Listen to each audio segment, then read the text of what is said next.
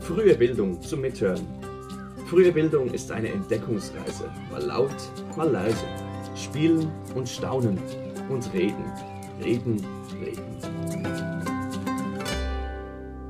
Miteinander turnen, beieinander sein, aufeinander Rücksicht nehmen, ohne Sprache, vielleicht auch einmal, sondern einfach übers Erleben, übers miteinander spielen, miteinander ein Bewegungsziel verfolgen, manchmal über die Körpersprache, manchmal auch über die Sprache, die sich dabei entwickelt.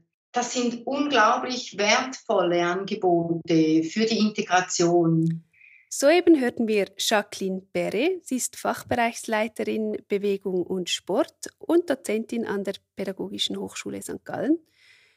Sie gemeinsam mit Andrea Mehnert, ebenfalls Dozentin an der PH St. Gallen und Muckiturnleiterin, Sie beide sind heute unsere Gäste im Podcast. Und wir, wir sind Johanna Quiring und Andrea Fäh vom Zentrum Frühe Bildung der Pädagogischen Hochschule St. Gallen. Herzlich willkommen, schön hörst du mit. Mit Jacqueline Perre sind wir schon ins Thema eingestiegen. Heute geht es um die Heterogenität von Kindergruppen im Bereich Bewegung und wie wir in der Bewegungsförderung eben dieser Heterogenität auch gerecht werden können. Unsere Fragestellung von heute ist, wie kann Bewegungsförderung in heterogenen Kindergruppen gestaltet werden? Dabei gehen wir auf drei mögliche Aspekte von Heterogenität ein. Erstens, es geht um die körperliche Entwicklung. Zweitens, um soziales Lernen. Und drittens, um die sprachliche Kompetenz. Bei der Bewegungsförderung können wir uns ja auf die Vermittlung und das Üben von Basiskompetenzen stützen. Also das Ziel ist es, über die Bewegungsanregung den Kindern dazu verhelfen, Basiskompetenzen für das Bewegen zu erlangen. Und wenn wir jetzt an eine Kindergruppe denken und uns vorstellen, wir haben eine ganze Gruppe an Zweijährigen, dann ist sofort klar, auch wenn die alle auf den Tag gleich alt wären, dann wären sie trotzdem sehr heterogen in ihren Kompetenzen, was die Bewegung anbelangt.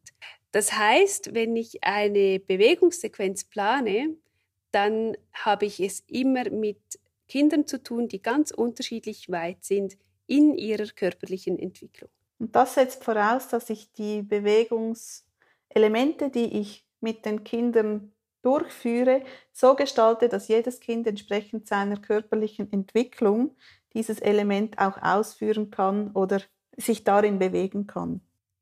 Kurz zur Begriffsklärung. Im Podcast vor zwei Wochen, also im Podcast 3.1, haben wir von den Bewegungsgrundformen gesprochen. Also laufen, springen, balancieren, rollen, drehen etc. Und unter diesem Begriff kann man sehr schön aufzeigen, wie vielfältig Bewegung eigentlich ist und was man dazu alles machen kann. In der Folge heute sprechen wir von den motorischen Basiskompetenzen, weil wir in dieser Folge den Blick eher eben auf Kompetenzen haben und ähm, wir verlinken in den Shownotes einen Artikel, in dem diese genauer erklärt werden.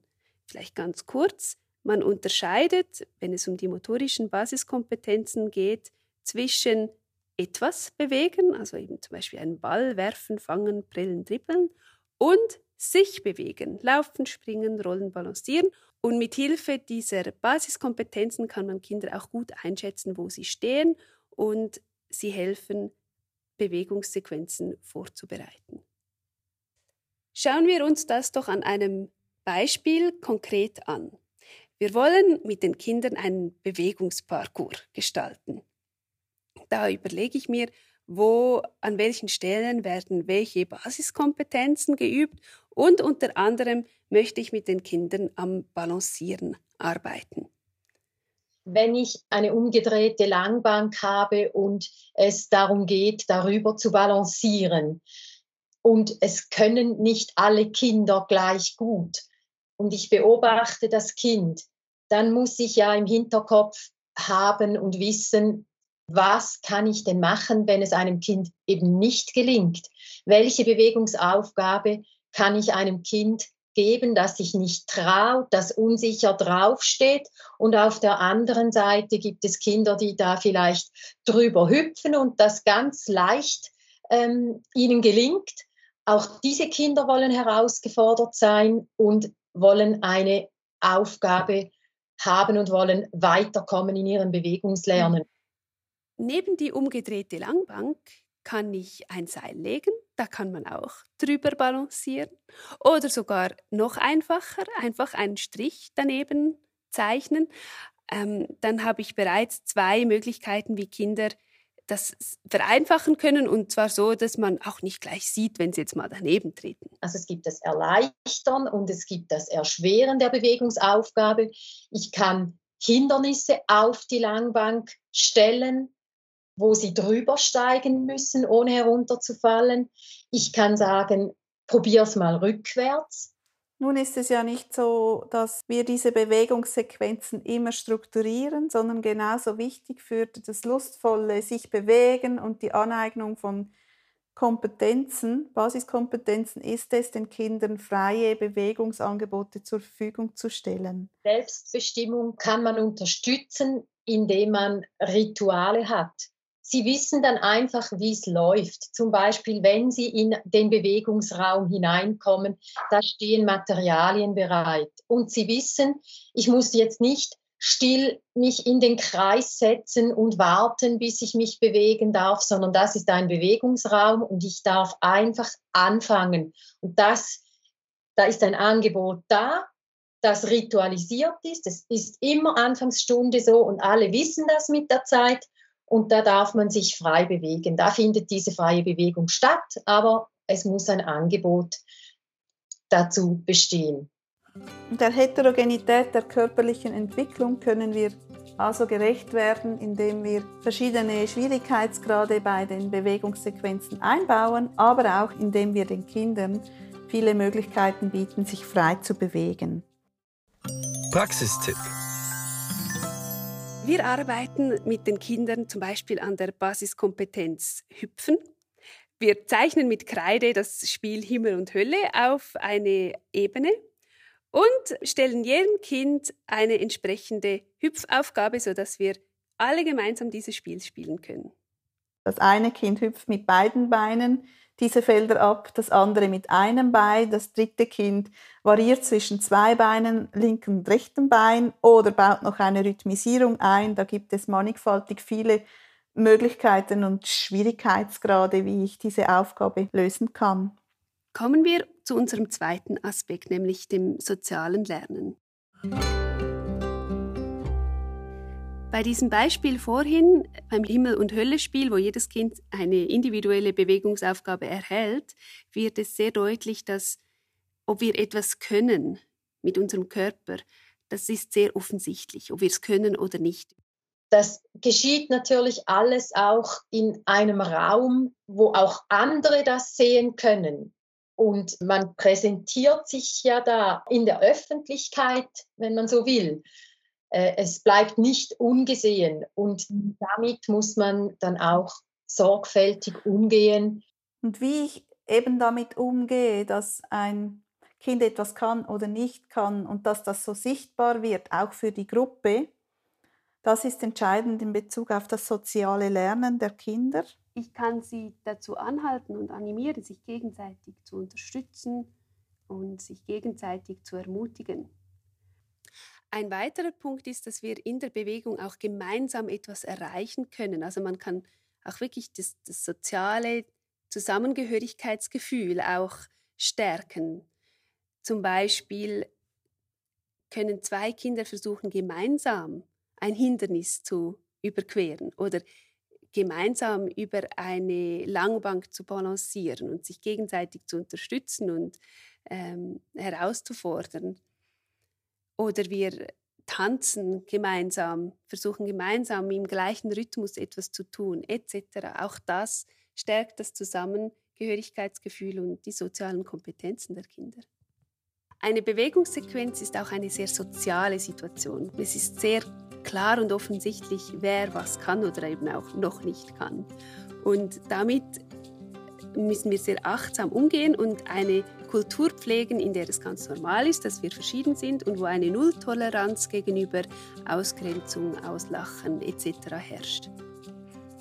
Gleichzeitig kann ich aber auch diese Situation nutzen, um das soziale Gefüge zu stärken und die Kinder anzuleiten, gemeinsam Dinge zu erreichen. Praxistipp. Prüfe, ob die Rituale, die ich verwende, so gestaltet sind, dass kein Kind ausgegrenzt wird, zum Beispiel bei der Gruppenbildung oder bei den Vorzeigesequenzen.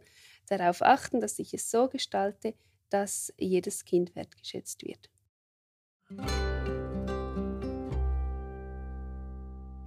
Kommen wir zum dritten und äh, letzten Aspekt, nämlich der sprachlichen Kompetenz. Wir haben oft auch Kinder in einer Gruppe, die entweder von ihrer Entwicklung her oder auch von ihrem sprachlichen Hintergrund her die Sprache, die vorherrscht in unserer Bewegungssequenz, meistens Deutsch, nicht so gut beherrschen.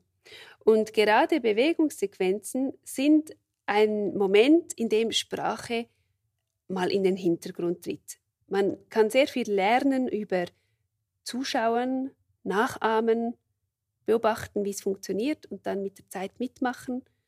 Und dann auf einmal ist man alle miteinander an etwas dran und es macht einfach vor allem Spaß und wer jetzt welche sprachlichen Kompetenzen hat, spielt gar keine Rolle mehr.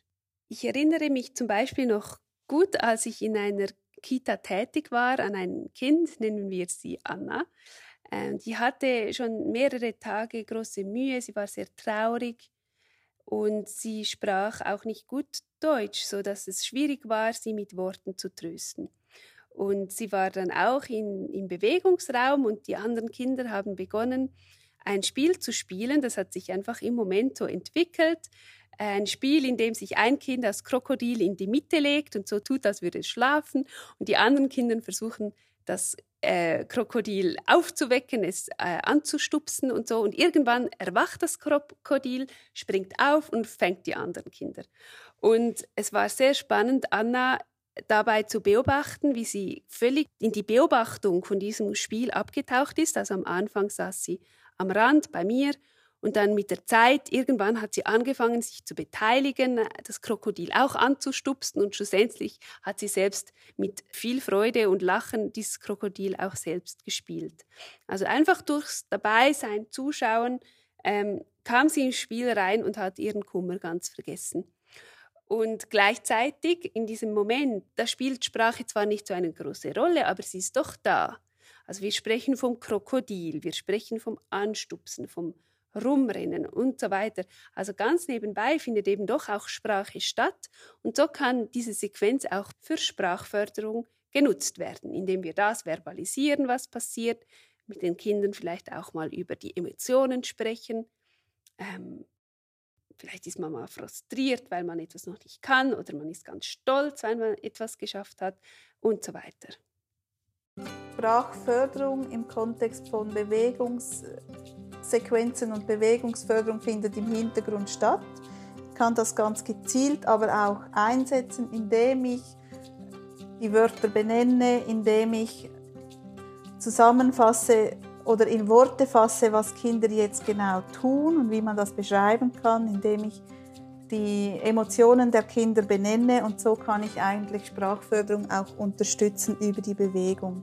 Das Schöne dabei ist, dass unabhängig der Sprachkompetenz des Kindes das Kind an der Bewegungssequenz teilnehmen kann. Und das ist darum eine sehr große Chance, diese auch für die Sprachförderung zu nutzen. Praxistipp. Dieser stammt aus dem Handbuch Sprache und Bewegung von Renate Zimmer und wir schlagen damit nochmals den Bogen zur letzten Folge. Da hatten wir es nämlich auch vom Rollbrettfahren. Und in dem Buch habe ich ein ganz tolles Spiel entdeckt, das uns eben auch zeigt, wie wir jetzt das Rollbrettfahren auch eben mit einer Gruppe gestalten können und gleichzeitig Sprache fördern können.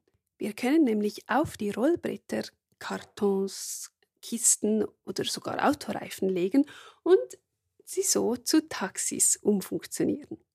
Und schon nur, wenn es darum geht, einander herumzuschieben, ist das schon sehr spaßig und das geht auch ohne viel Sprache.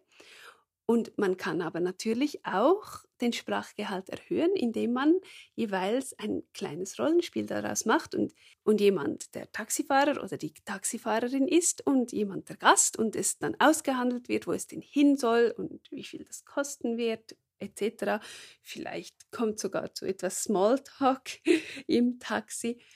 Und so ja, kann man von ganz wenig Sprache und einfach gemeinsam etwas tun bis hin zu ausgeklügelten Dialogen auf allen Ebenen Sprache fördern.